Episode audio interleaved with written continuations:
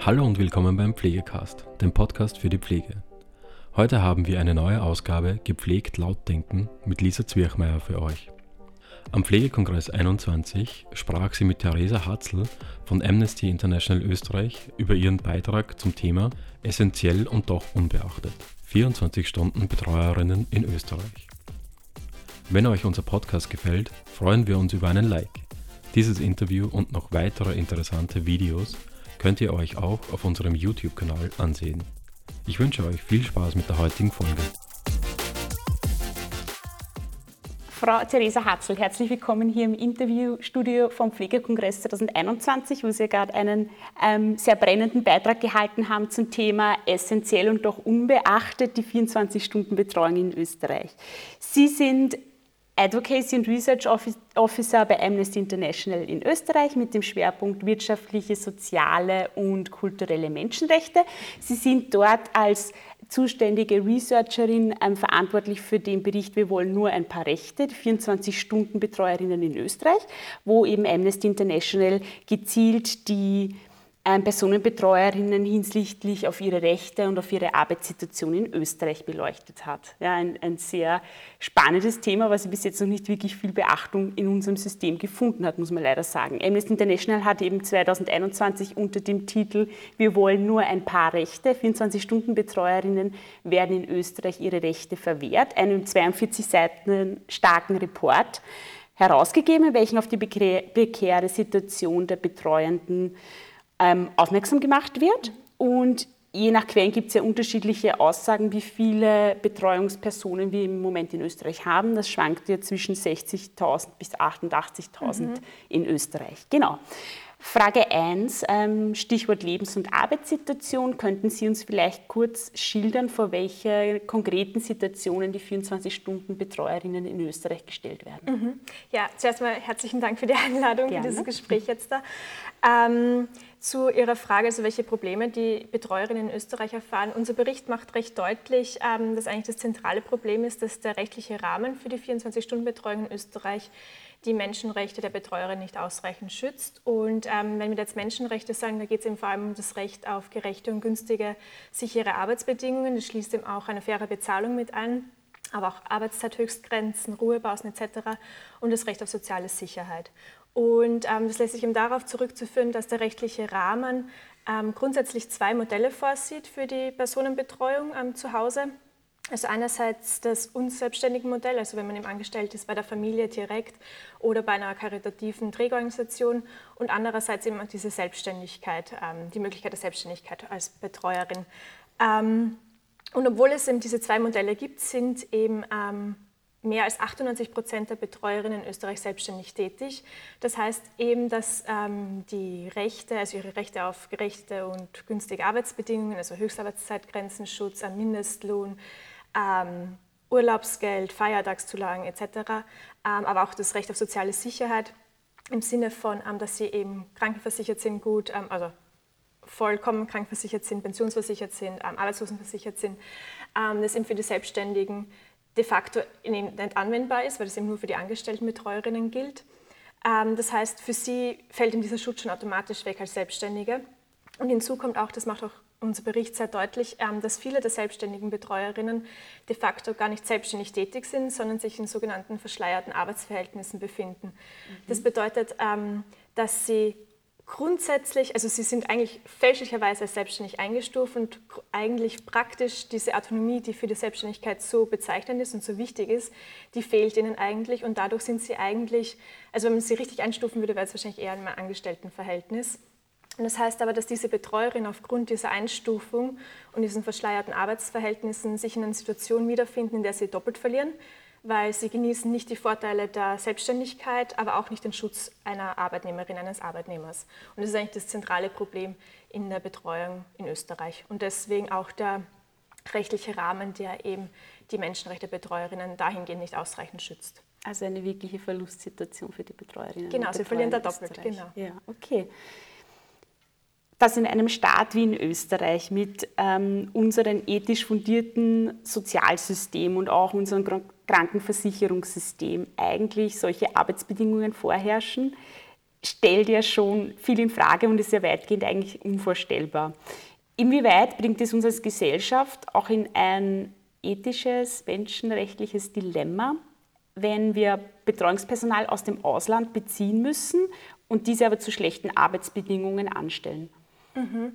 Ähm, also dahingehend, ich kann diese Fragen natürlich jetzt nur aus einer rein menschenrechtlichen Perspektive ähm, beantworten, aber als globale Menschenrechtsbewegung wie Amnesty International ist, ähm, ist es für uns natürlich zentral, dass die Menschenrechte, also alle Menschenrechte, also zivile, bürgerliche Menschenrechte, aber auch wirtschaftlich, soziale, kulturelle Menschenrechte und dazu zählen eben das Recht auf gerechte und günstige Arbeitsbedingungen und soziale Sicherheit für alle Menschen uneingeschränkt eben geschützt werden. Und das ist eigentlich das zentrale Problem und auch die zentrale Forderung, die wir an die Entscheidungsträgerinnen jetzt eigentlich stellen. Mhm. Das heißt eigentlich, die Entscheidungsträger finden sich im Dilemma, weil auf der einen Seite gibt es eben die Seite, dass man eben ein adäquates Arbeitsverhältnis haben muss, ja, menschenrechtlich. Aber auf der anderen Seite gibt es natürlich auch diese menschenrechtliche Seite, die halt sagt, es sollte jeder im Krankheitsfall ausreichend betreut sein. Das ist also wirklich ein klassisches Dilemma, würde ich jetzt mal genau, festhalten. Genau, wobei es ist nicht dieses Entweder-Oder, sondern unserer Meinung nach ist es eben dieses Und. Also es mhm. muss sichergestellt sein, dass eben die Betreuung zu Hause qualitätsvoll ist und die Menschen in einem menschenwürdigen Umfeld betreut werden und gleichzeitig auch, dass die Menschenrechte der Betreuerinnen ähm, ausreichend geschützt sind. Und das ist eigentlich das Zentrale, dass in beide Seiten ähm, die Menschenrechte geschützt und garantiert sind. Okay, vielen herzlichen Dank. Ähm, Stichwort Betreuungslandschaft und wir schaufeln uns quasi das eigene Grab. Wenn wir jetzt diese Bedingungen verbessern, könnte man jetzt ganz überspitzt jetzt ähm, quasi anprangern. Viele der Arbeitsmigranten kommen ja nach Österreich, um zu Hause ihre Familie zu ernähren, ja, weil es zu Hause eben keinen genügenden Arbeitsmarkt gibt zum Beispiel. Wäre nicht auch hier humanitäre Hilfe vor Ort angebracht, vor allem von einem Staat wie Österreich, um es den Betreuerinnen und Betreuern auch zu ermöglichen, zu Hause in ihren Heimatländern Arbeit zu finden. Wie müsste man dann aber die Versorgungs- und Betreuungsstruktur in Österreich auch ändern, dass dann quasi die Leute in Österreich gut versorgt sind? Mhm. Ähm, ja, also dahingehend kann ich jetzt nur sagen, meine, Österreich ist Teil der Europäischen Union und ähm, die meisten Betreuerinnen, die, wie Sie richtig sagen, eben, also grundsätzlich schon mal Frauen sind und dann eben Arbeitsmigrantinnen aus Nachbarstaaten ähm, Österreichs, also in, in dem Zusammenhang eben auch ähm, Teil der Europäischen Union. Ähm, und da gilt eben das Personenfreizügigkeitsprinzip. Also das ist grundsätzlich möglich, dass eben auch Menschen in andere EU-Mitgliedstaaten gehen und dort arbeiten.